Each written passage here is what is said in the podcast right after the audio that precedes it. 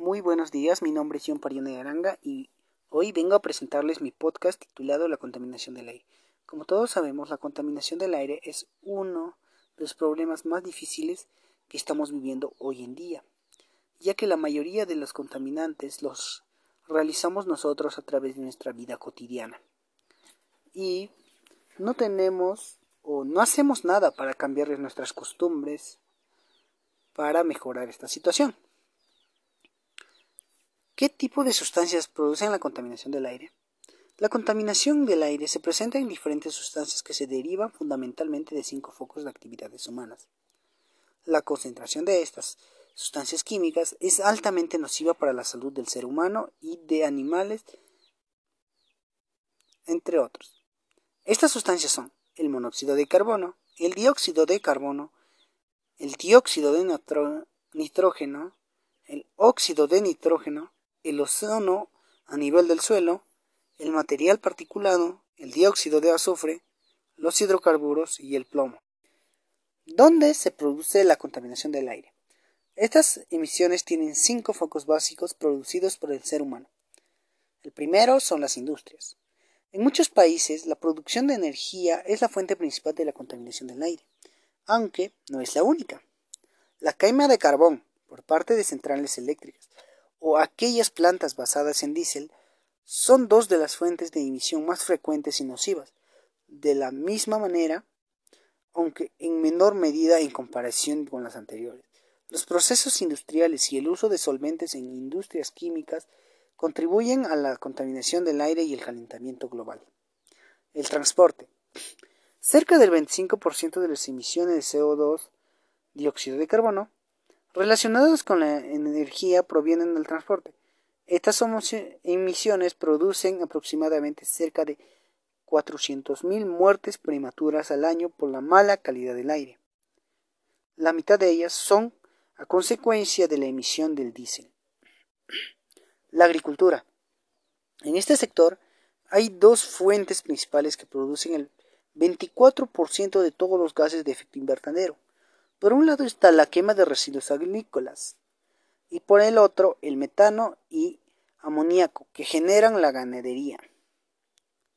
Las emisiones de metano son especialmente destacables puesto que afectan al ozono a ras del suelo.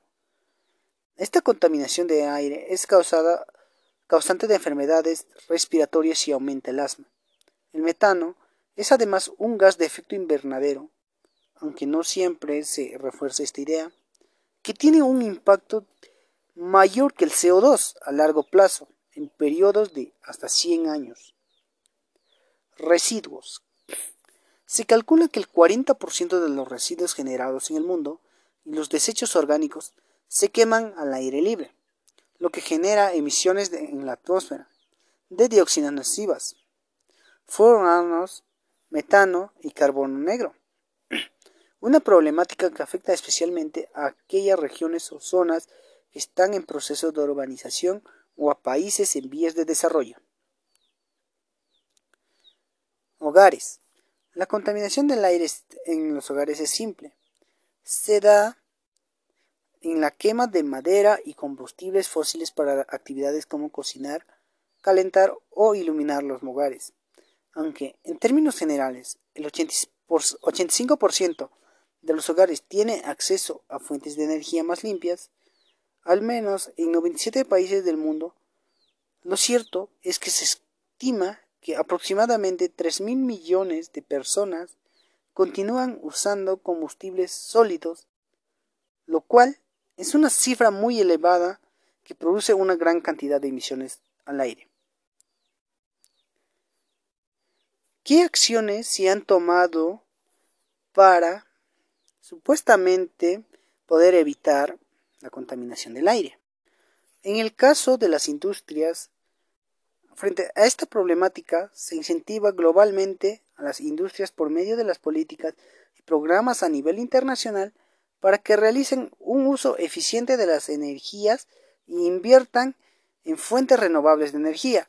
Con ello se contribuye a que las actividades industriales logren una producción de energía más limpia, una mayor eficiencia energética y una reducción de los efectos de la contaminación atmosférica. En el transporte se dice que en las áreas urbanas con grandes concentraciones de población resulta imprescindible trabajar en políticas de que contribuyan a la reducción de la contaminación del aire mediante, por ejemplo, el uso de combustibles más limpios o la implementación de medios de transporte movidos por medios de energías renovables que no sean nocivas para las personas. Agricultura. Para reducir esta contaminación desde el sector agrícola, las personas que trabajan en él pueden llevar a cabo una reducción de metano optimizando la digestibilidad de los alimentos, mejorando el pastoreo y con una gestión más adecuada y sostenible de los pastizales. Pero el consumidor también es parte importante para reducir estas emisiones. Por ejemplo, disminuyendo el consumo de la carne o minimizando el desperdicio de alimentos, evitando de este modo una sobreproducción basada en una amplia demanda de comida. En el caso de los residuos, las estrategias son mejorar la, recolección, separación y eliminación de desechos sólidos. Con ello se podría reducir la cantidad de materiales depositados en vertederos y posteriormente quemados al aire libre. Consecuencias de la contaminación del aire. Daños a las personas. La mala calidad del aire tiene efectos en la salud, afirmaron muchos ambientólogos. Aunque se describen múltiples efectos nocivos de la contaminación sobre las personas, los principales daños se circunscriben al aparato respiratorio y problemas cardiovasculares. Los principales síntomas respiratorios debido a la contaminación son tos, respiración silbante, mucosidades excesivas, en vías respiratorias, etc. Estos síntomas corresponden a enfermedades como bronquitis, asma, cáncer, etc. En suma, los pulmones son el órgano humano más afectado por la contaminación del aire, especialmente por la presencia de partículas sólidas que, si son de tamaño muy pequeño, no son retenidas en las vías previas y llegan hasta los alveolos de los pulmones causando su obstrucción y degradación. La deficiente oxigenación de los glóbulos rojos puede causar alteraciones cardiovasculares, como estrechamiento de las arterias coronarias, riesgo de formación de coágulos, alteración de la placa ateroesclerótica, etc. En general, estos daños causados a las personas pueden suponerse también en mayor o menor medida infligidos a los animales y seres vivos en general. Dado que las personas compartimos nuestro tiempo en estancias exteriores y en el interior, conviene distinguir entre la calidad del aire exterior y interior, mientras que reducir la contaminación del aire exterior es un problema social que nos añade a toda la sociedad, reducir la contaminación del aire interior en viviendas y locales es un problema de responsabilidad individual que nos corresponde individualmente a nosotros tener un aire interior de buena calidad, utilizando los modernos sistemas de renovación y filtrado de aire. Daños medioambientales. El efecto más importante de la contaminación del aire es lo que se conoce como el efecto invernadero, que consiste en que los gases contaminantes permitan el de los rayos solares que inciden a la Tierra al tiempo que dificultan el paso de las radiaciones reflejadas que salen de la Tierra hacia el espacio. El resultado es un aumento de temperatura del planeta, debido a ese desbalance entre, la energía absorbida y la energía emitida. Los principales gases causantes de este efecto son el dióxido de carbono, el metano y el óxido nitroso, todos aquellos muy relacionados con la actividad humana. El calentamiento global repercute en todos los sistemas, dañando su equilibrio con los consiguientes problemas de cambios de clima, incremento de fenómenos atmosféricos graves, como inundaciones, huracanes, olas de calor, etc. Acciones que pueden solucionar la contaminación del aire. Podemos indicar que las soluciones para la contaminación atmosférica pasan por mejorar las políticas ambientales, cuidar los bosques y demás vegetación, reducir nuestras emisiones nocivas o huella de carbono, reducir nuestra huella ecológica. Entre las soluciones están las políticas. Las políticas orientadas a la reducción de la contaminación atmosférica son una solución o, para ser más exactos, una herramienta que permite avanzar en la misma. Sin embargo, son muchos los obstáculos que dificultan este objetivo.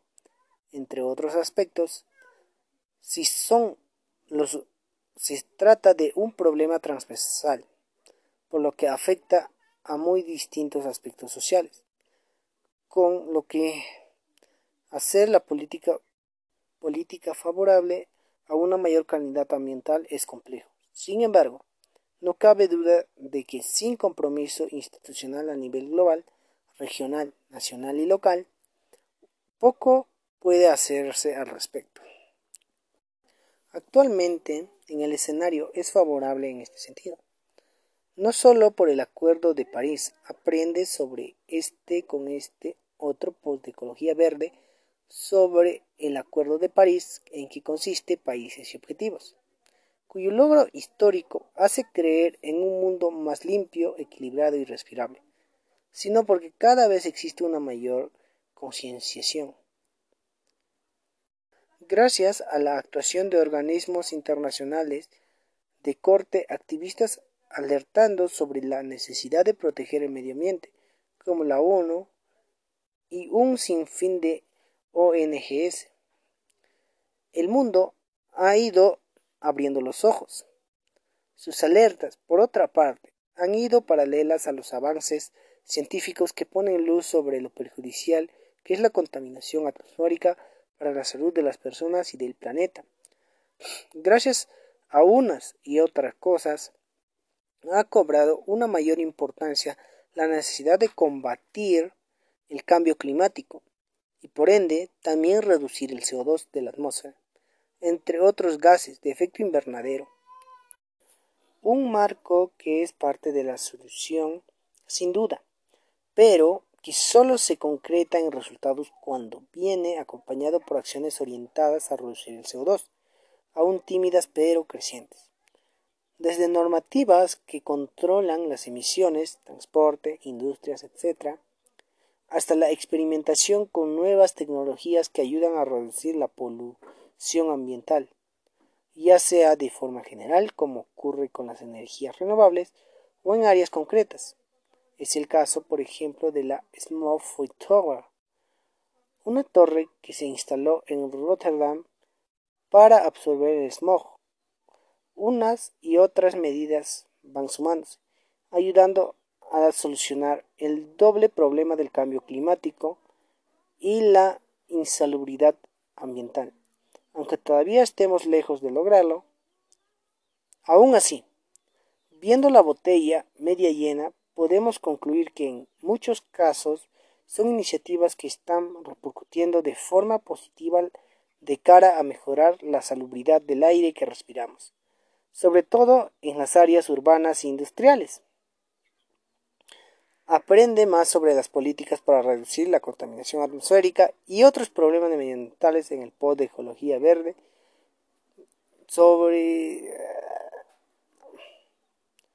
cuidado de los bosques. Entonces, aparte de mejorar las políticas medioambientales, ¿cómo prevenir o evitar la contaminación del aire?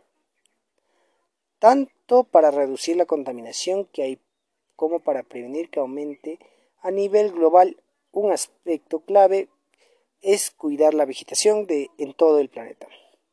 Así, para evitar o reducir la polución, hay que cuidar los bosques, los parques naturales, los jardines y los espacios verdes de las ciudades, así como las algas y las plantas acuáticas. En efecto, potenciar y proteger los espacios naturales en parte importante de la solución que buscamos.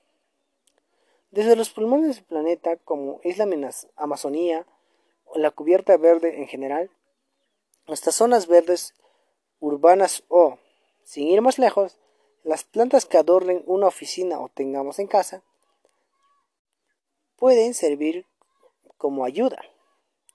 No solo porque los árboles renueven el aire, sino porque también son eficaces sumideros de carbono o CO2. De igual forma, los océanos son grandes sumidores de carbono, por lo que también son una forma complementaria de limpiar el aire. Por tanto, no olvidemos que también los mares y océanos necesitan protección. Huella de carbono y ecología.